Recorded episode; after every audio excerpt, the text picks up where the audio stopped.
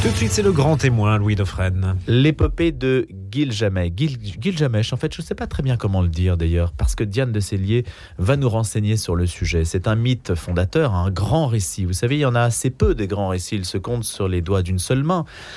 Est-ce qu'on les connaît si bien que ça? Alors aujourd'hui, on va faire un contre-pied. Tenez, c'est la seule image, le seul point commun que je peux trouver avec le football qui abreuve les ondes de tous les médias ce matin. Alors, délibérément, nous faisons un choix tout à fait différent. Alors, si vous voulez écouter du foot, il va falloir changer d'antenne, mais si vous voulez écouter quelque chose de vraiment haut de gamme qui nous emmène jusqu'en finale de ce que l'orfèvrerie littéraire peut produire, eh bien, continuez de nous écouter. Parce que Diane de Cellier est réputée, elle est éditrice et on sait à quel point elle peut porter au, sommet de la notoriété et de la qualité ce qu'elle arrive donc à produire ces publications, en particulier donc celle dont on va parler ce matin, l'épopée de Gilgamesh. Dit Gilgamesh, alors je ne sais pas comment le dire, Gil Gilgamesh. Gilgamesh, parce que le G se prononce en fait comme un G dur et pas comme un J. Je ne sais pas pourquoi, mais c'est la convention visiblement. Voilà. En tout cas, vous êtes très attaché à cette, euh, à cette histoire. Vous revenez d'Irak parce que ça se passe en Mésopotamie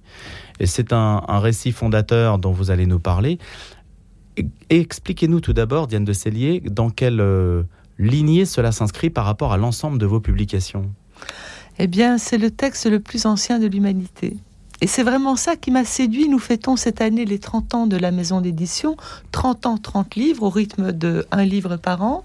Et pour fêter ces 30 ans, j'avais envie de revenir vraiment aux sources de l'épopée, aux sources de la littérature, aux récits les plus anciens qui ont inspiré énormément de récits ultérieurs. Et pour ça, vous avez été sur place Alors je suis allée sur place un petit peu au terme de cette longue quête pour retrouver tout l'art mésopotamien et pour rentrer vraiment dans, dans le cœur de l'épopée.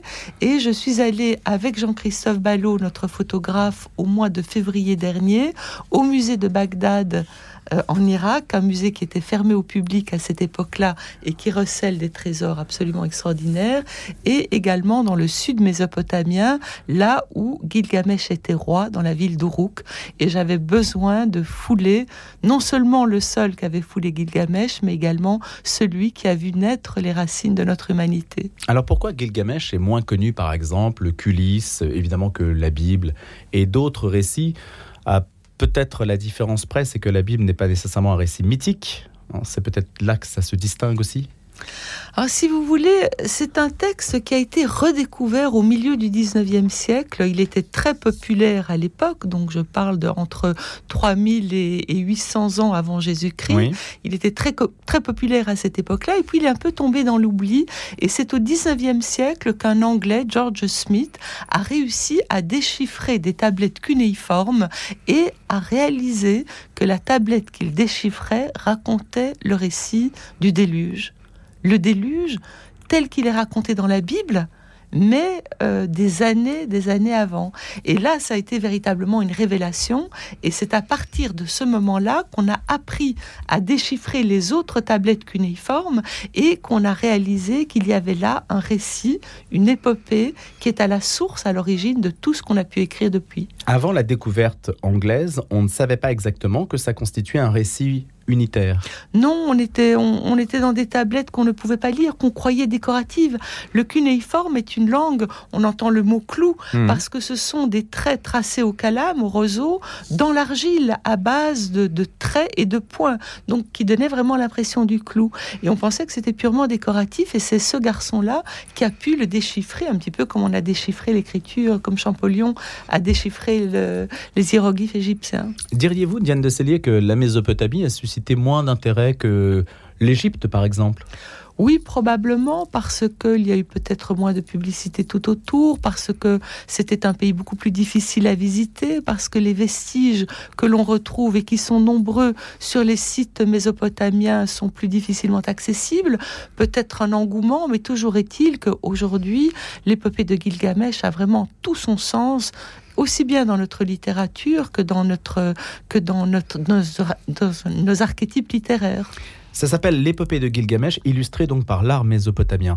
Est-ce qu'il y a une leçon de sagesse, une leçon humaine, Diane de Cellier, qu'on peut tirer de ces récits? Euh, est-ce qu'on peut d'abord justement en faire une sorte de petite narration pour savoir exactement de quoi il s'agit Et puis, est-ce qu'il y a une leçon et des points communs évidemment avec les récits européens?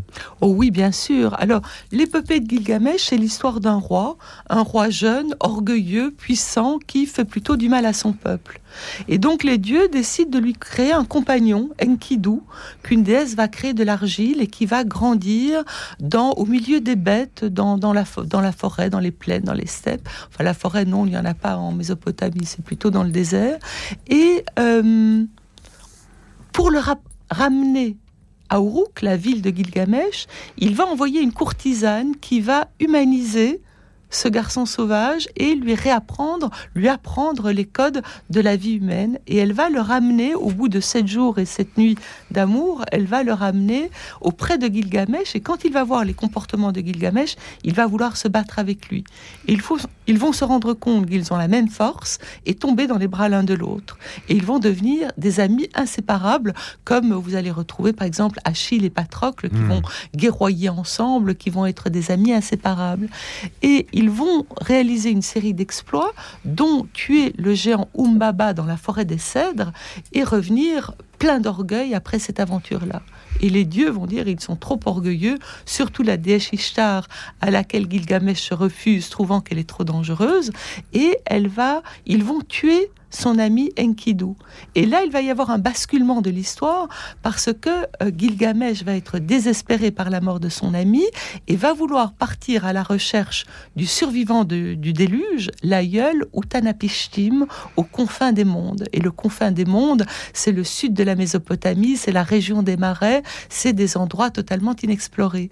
Et là, il va vivre toute une série d'épreuves. Et là, vous pouvez tout à fait le rattacher à Ulysse quand il veut rentrer en, en, euh, à Ithac, vous pouvez le rattacher à Aîné quand il va aller conquérir le Latium, vous pouvez le rattacher à toutes les grandes figures de l'histoire, y compris le, Ramayana, euh, Rama quand il va vivre l'exil et rentrer dans sa patrie, et l'aïeul va lui dire mais qu'est-ce que tu cherches? Euh, L'immortalité n'existe pas. Et il va rencontrer sur sa route une cabaretière qui va lui dire mais Gilgamesh, ce n'est pas pour toi l'immortalité. Les hommes sont appelés à la condition humaine Vis la vie que tu as à vivre, réjouis-toi, bois, joue, vêt-toi de bons habits, réjouis la femme qui est dans tes bras, flatte l'enfant que tu tiens par la main. Et, euh, et malgré ça, il va vouloir rechercher Utanapishtim, l'immortalité, qui va lui dire la même chose. Et pour le consoler, l'ancêtre, et plutôt même la femme de l'ancêtre, va lui dire, écoute, va chercher au fond de l'eau la plante de l'éternelle jeunesse. C'est une plante pleine de ronces, très difficile à arracher, tout au fond de l'océan. Et il va l'arracher. Qu'est-ce qu'il arrache? Il arrache la part sombre de lui-même. Il arrache ce qui l'empêche d'avancer, ce qui l'empêche d'accéder à la sagesse et à une plus grande humanité. C'est très symbolique comme récit. C'est véritablement le récit d'une quête. Et puis après avoir arraché cette plante, il va se reposer. La plante va être volée par le serpent le serpent qui du coup chaque année va avoir une nouvelle peau. Et euh, désolé de ce, double échec, l'immortalité et l'éternelle jeunesse, il va rentrer plein de sagesse dans son pays, il va renforcer les murs de sa ville et le récit de son le, le récit de sa vie va être mis par écrit et il va atteindre cela l'éternité, pas l'immortalité, mais l'éternité de ses exploits et de ses constructions et l'exemple de la sagesse. Il y a Diane de Célie, évidemment une dimension universelle dans ce récit. Est-ce que celle-ci se retrouve Est-ce qu'elle est suffisamment euh, portée, connue par d'autres civilisations aussi? On pourrait imaginer euh, la Chine, l'Europe. Est-ce que ça, est-ce que cette dimension-là de Gilgamesh, est-ce qu'elle est suffisamment connue ailleurs? Est-ce qu'elle a été portée dans d'autres civilisations? Est-ce qu'elle s'est retrouvée? Est-ce qu'elle a mué? Alors elle a été portée directement ou indirectement, c'est très difficile de le dire, mais c'est évident que dans ce récit fondateur de l'humanité, qui est un récit assez court, c'est pas une histoire euh, très longue, elle a été récoltée, enfin retrouvée sur l'équivalent de 11 chapitres à différentes époques, et c'est à partir de là qu'on en a construit un récit unitaire, mais il y a dans le récit de Gilgamesh toutes les préoccupations humaines, tous les exemples de la manière dont un homme peut se transformer pour atteindre à une meilleure connaissance de lui et plus de sagesse, il y a vraiment le voyage de notre, humanité. Et vous allez en retrouver des, bribes dans tous les récits de la Bible, en passant par euh, Homère, par Énide, par euh, les grands récits euh, de l'Inde et par des récits également de l'Amérique du Sud. Donc c'est vraiment quelque chose qui est intrinsèque à nous et à tout ce qui nous constitue et à toutes nos préoccupations. Et est-ce qu'à l'époque, il y avait des transfuges, des transferts culturels? Est-ce que c'est passé de la Mésopotamie à la Grèce? Est-ce que ces choses-là étaient connues? Est-ce que finalement, on a fait de la traduction, de la, de la réplication dans d'autres cultures de ce récit fondateur Alors certainement, mais on ne peut pas l'affirmer avec certitude. Voilà. Mais c'est évident qu'il y a eu des, des, influences très très grandes, des influences non seulement littéraires, mais également euh, des influences par rapport à aux préoccupations de l'homme. Alors je précise Diane de Célier parce que c'est un ouvrage évidemment magnifique comme vous avez l'habitude d'en concevoir. 100 œuvres mésopotamiennes photographiées par Jean-Christophe Ballot, 14 photographies de sites antiques irakiens, les anciennes villes de Babylone, Borsippa, Ur, Uruk, Nippur, la région des Marais. Donc ça c'est concernant l'iconographie. 230 euh, euros pour 280 pages. Et c'est évidemment euh, un travail considérable. Combien euh, de, temps cela requiert-il de pouvoir ainsi s'aventurer dans l'épopée de Gilgamesh Alors, si vous voulez, quand, au début, je voulais faire cet ouvrage avec un artiste contemporain. Donc, ça faisait une vingtaine d'années que j'avais ce livre en tête. Mais quand j'ai découvert le travail de Jean-Christophe Ballot, qui est un photographe, un artiste photographe, qui s'est spécialisé dans la photographie de la pierre, il fait vivre la sculpture de façon euh, incroyable. J'ai découvert son travail par les gisants de Saint-Denis. Je vous invite à aller les voir. Tout à coup, on a l'impression que les gisants de Saint-Denis sortent de la tombe et sont complètement euh, euh, humanisés, investis d'une nouvelle vie qu'ils vont se lever. Et en découvrant ce travail, je me suis dit, on va enfin pouvoir publier Gilgamesh avec les figurines, les objets, les sculptures, les bas-reliefs, les sauts cylindres qui constituent véritablement le, cœur de l'illustration de ce récit antique. Et ça a été une démarche très intéressante que nous avons poursuivie à travers les trois grands musées européens, le Louvre d'abord, et là je rends hommage à Ariane Thomas, qui est la directrice du département euh, des antiquités euh, orientales au Louvre, qui a tout de suite compris ce qu'un ouvrage comme ça pouvait apporter à la redécouverte ou un intérêt renouvelé pour les collections mésopotamiennes. Parce qu'au lieu d'être des pierres mortes, elles deviennent des pierres vivantes, elles deviennent des êtres animés de vie. Et c'est ça qu'on a voulu rendre dans euh, l'épopée de Gilgamesh. Et les deux autres grands musées euh, qui ont des collections mésopotamiennes historiques européens sont euh, le British Museum à Londres et le musée Pergame à Berlin. Et vraiment, avec ces trois musées, plus le musée de l'Irak, où j'ai pu aller en février l'année dernière. Et qui a retrouvé euh, des collections. on a retrouvé des collections absolument incroyables et des objets et des pièces maîtresses. On a pu faire ce livre animé par les photos de Jean-Christophe Ballot. Donc l'idée, c'était la pierre, que la pierre soit rendue vivante. Oui. Vous savez, quand vous, je n'avais jamais fait de livre de sculpture parce que quand vous faites une photo, d'une sculpture, il y a la distance entre le regard et l'objet. Hmm. Or, tous mes livres sont des livres de peinture parce que vous accédez directement dans la peinture. Et que ce que je cherche à créer à travers mes ouvrages, c'est une émotion entre le texte et l'image. Et pour ça, il ne faut pas de filtre. Et ce que fait Jean-Christophe avec ses photos, c'est aller chercher le regard, la lumière, le mouvement, la vie que recèle chacun de ces personnages. Chaque photo euh, qu'il prend mais euh, il met deux heures, une heure pour observer la photo, enfin la pièce, et puis une heure pour rentrer dans le récit qu'on va lui lire. Mon éditrice Marion Cheffel lui lisait au Louvre des passages du récit euh, qu'on voulait illustrer avec telle figurine, avec tel saut-cylindre ou avec tel bas-relief. Diane de Cellier, quand on parle des religions du livre, est-ce que ce n'est pas un petit peu réducteur dans la mesure où il y a des livres, d'autres livres dont on parle moins, comme celui-ci? Est-ce que ça nous renvoie, est-ce que ça nous oblige à ouvrir nos horizons? Oui, toujours. Toujours. Moi, ce que je me rends compte depuis 30 ans en travaillant sur ces grands textes fondateurs de la littérature, que ce soit des textes de spiritualité, euh, de poésie ou des grandes épopées, c'est que où que nous soyons dans le monde, euh, quels que soient les siècles qui nous séparent, nos préoccupations, les préoccupations les préoccupations humaines restent les mêmes et les récits ne racontent jamais que l'homme. Et bien au-delà des religions, ils racontent notre désir de transcendance, la spiritualité qui nous anime, euh, et puis les, les, dogmes des différentes religions sont parfois présents, mais sont dépassés finalement par cette quête et par euh, la poésie que recèle euh, le désir, les peurs, les Il y a un accès plus facile à la spiritualité. Oh oui, certainement.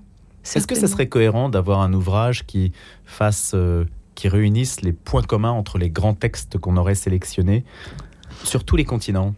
Oui, mais c'est un Ou est-ce que ça perdrait Est-ce que ça serait un petit peu comme les, les musiques du monde, vous voyez, le principe de de, congruence culturelle Est-ce que ça, ça a un sens pour vous? Au contraire, est-ce qu'il faut isoler culturellement les choses pour que ça garde une identité très forte? Ben, Je pense que les deux démarches sont intéressantes. C'est évident qu'un texte qui rassemblerait des extraits de tous ces grands textes et qui montrerait à quel point nous sommes constitués de la même façon, euh, c'est tout à fait passionnant.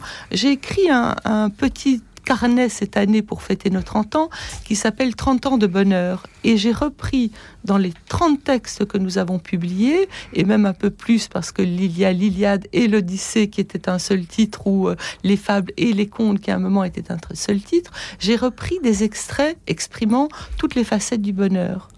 Mais c'est quelque chose de fascinant de voir que le bonheur, l'âme, le désir euh, sont repris d'une façon différente, mais avec une préoccupation authentique à travers tous ces textes. Et c'est une forme de transcendance dans notre vie qui peut parler à tout le monde. C'est-à-dire que à travers à travers cette quête universelle de chacun de nous, on peut atteindre à quelque chose qui dépasse la matérialité de nos vies. Regardez Rimbaud. Nous avons republié Rimbaud dans ce qu'on appelle notre petite collection, c'est-à-dire le même chose que dans la grande, mhm. comme vous le découvrirez dans le, dans le Gilgamesh, mais dans un format plus petit, beaucoup moins cher et, et plus accessible au grand public. Mais Rimbaud, qu'est-ce qu'il dit? Dans ses élans poétiques, il dit toute notre condition humaine. Il est visionnaire. Euh, il est là avec une vie absolument incroyable qui jaillit de sa poésie et qui reprend avec d'autres termes, avec une autre forme poétique, exactement tout ce que l'on va retrouver dans ces textes. Est-ce que vous êtes déjà attaqué aux évangiles? Pas encore, mais je souhaite travailler aux évangiles depuis très longtemps. Je cherche encore comment l'aborder parce que je ne fais pas un travail d'illustration à proprement parler, je fais un travail où le texte et l'image se répondent. J'essaie toujours de créer des, correspondances, des dialogues, des élans qui permettent de mieux lire un texte et de mieux comprendre l'iconographie qui va l'accompagner. Donc c'est vraiment un renvoi euh, de, synesthésie. de sens et d'émotion entre les deux. Hmm. Est-ce qu'un sentiment justement doit en déclencher un autre? L'image et le texte doivent se répondre, c'est le principe absolument, même. Absolument, c'est très important. Et ça, ça demande d'aller au-delà évidemment de de l'illustration. L'image n'est pas une illustration. Non, l'image est un dialogue qui se crée avec le texte. J'ai appris à lire Rimbaud à travers les, images, parce que quand j'ai voulu illustrer Rimbaud avec les euh, peintures au tournant du XXe siècle, je pensais que Rimbaud était inillustrable. Et puis quelques correspondances qui ont été faites m'ont permis de lire Rimbaud dans une globalité poétique et de lire Rimbaud non pas ligne par ligne, mais comme un élan à travers un poème. Et ça m'a apporté énormément à moi-même. L'idée de départ que je pensais irréalisable m'a permis de lire le poète. Les tablettes cunéiformes ne contiennent pas des dessins, mais bien une écriture narrant un récit. On parle de Gilgamesh, véritable révolution pour le monde. Cette épopée, donc, devient ainsi le plus vieux texte de l'humanité connu dont nous parlons ce matin et qui fait l'objet de cet ouvrage magnifique, qui influença donc ce texte, vraisemblablement de nombreuses œuvres littéraires qui nous sont parvenues, parmi les plus emblématiques, bien sûr, la Bible ou l'Odyssée d'Homère. Le fait qu'il y ait quelque chose avant la Bible, ça peut euh, désarçonner certains de se dire que on réfléchissait avant la Bible. Mais ça, en a désarçonné énormément. Ça nous a montré que le Bible, la Bible était un texte littéraire, euh, très inspiré certainement, mais qui prenait ses sources bien au-delà de la Bible elle-même. Et c'est fascinant de lire ça parce que ça donne, pour moi, ça donne encore plus de, de vie à la Bible et plus d'importance à la Bible parce qu'elle recèle non seulement un contenu qui nous apporte énormément parce qu'elle elle passe en revue toute l'humanité, mais elle tient ses sources d'au-delà encore. Donc c'est fascinant. Quand vous lisez le Cantique des Cantiques et que vous voyez les textes plus antiques sur la prostitution sacrée ou sur les mariages mystiques, vous vous rendez compte que le Cantique des Cantiques s'inscrit lui aussi dans des récits plus anciens. Et c'est passionnant. Est-ce qu'on peut dire qu'il y a une signature divine dans des récits? Est-ce que des peuples d'ailleurs s'attribuent une signature divine pour Gilgamesh ou pour d'autres? Est-ce qu'ils revendiquent cet aspect-là? Il y a toujours la présence et l'influence des dieux. Donc jusqu'où le revendique-t-il? Je ne sais pas, je n'étais pas là à cette époque-là, mais les dieux sont présents. La déesse Ishtar va un petit peu sceller le dessin de Gilgamesh en faisant tuer son ami Enkidu. Enkidu va naître de l'argile parce que les dieux ont décidé que la déesse matrice allait le façonner dans l'argile. Ils vont se réunir pour décider du sort de Gilgamesh. Shamash, le dieu soleil, euh, va, euh, va refuser que tout le peuple soit détruit par le déluge et il va sauver un couple, comme dans la Bible. Donc oui, la présence, divine est permanente. Alors Diane de Cellier, vous allez poser une question, une seule question, et puis vous allez m'écrire louis.dauphren.radionotre-dame.com. Et puis la personne qui répondra correctement à cette question, qui n'est pas si simple, eh bien, gagnera, grâce à vous, Diane de Cellier, un exemplaire de cet ouvrage magnifique, L'épopée de Gilgamesh. Quelle est votre question, Diane de Cellier? Eh bien, j'ai envie de vous demander, enfin de demander au lecteur, à l'auditeur, de lui demander le nom de la cabaretière qui est un petit peu celle qui va révéler à Gilgamesh que sa recherche d'immortalité euh, ne lui appartient pas et qui va lui écrire ce texte tellement beau, sur la condition humaine et sur le fait qu'il doit se réjouir de la vie au présent. Voilà le nom de la cabaretière. Vous m'écrivez louis.dauphren, radio Notre-Dame.com. Un superbe cadeau de Noël. Quand on parle de récit fondateur, Diane de Cellier, il nous reste une minute trente. Ça veut dire que l'humanité a commencé à un moment et on se dit qu'aujourd'hui, pourquoi est-ce qu'on ne produirait plus de récits fondateurs aujourd'hui après tout? On essaye encore de les produire, mais un récit fondateur doit avoir une certaine distance entre nous et euh, entre le héros qu'il va, va présenter. Parce que cette distance va nous permettre euh, de nous identifier tout en le tenant à distance, donc de nous voir comme dans un miroir, et ça c'est très important. Et juste une chose par rapport au nom de la cabaretière, il faut préciser que la traduction que nous avons choisie est la magnifique traduction du chanteur-compositeur Abed Azrié, qui présente cette épopée dans un flot continu, poétique et épique qui fait vivre euh, l'épopée avec une émotion encore plus importante. Et c'est très important, cette question de la traduction, euh, parce que c'est elle qui va aussi ancrer le récit dans, euh, dans notre lecture et dans notre, dans notre perception de l'œuvre. Alors, la cabaretière, dans la traduction mmh. d'Abed Azrié, est importante, mais elle peut avoir également d'autres noms proches. Merci beaucoup Diane de Cellier. L'épopée de Gilgamesh, merci de nous en avoir parlé ce matin, d'avoir été notre invité en grand témoin. Je vous souhaite une excellente journée. Merci d'avoir été des nôtres.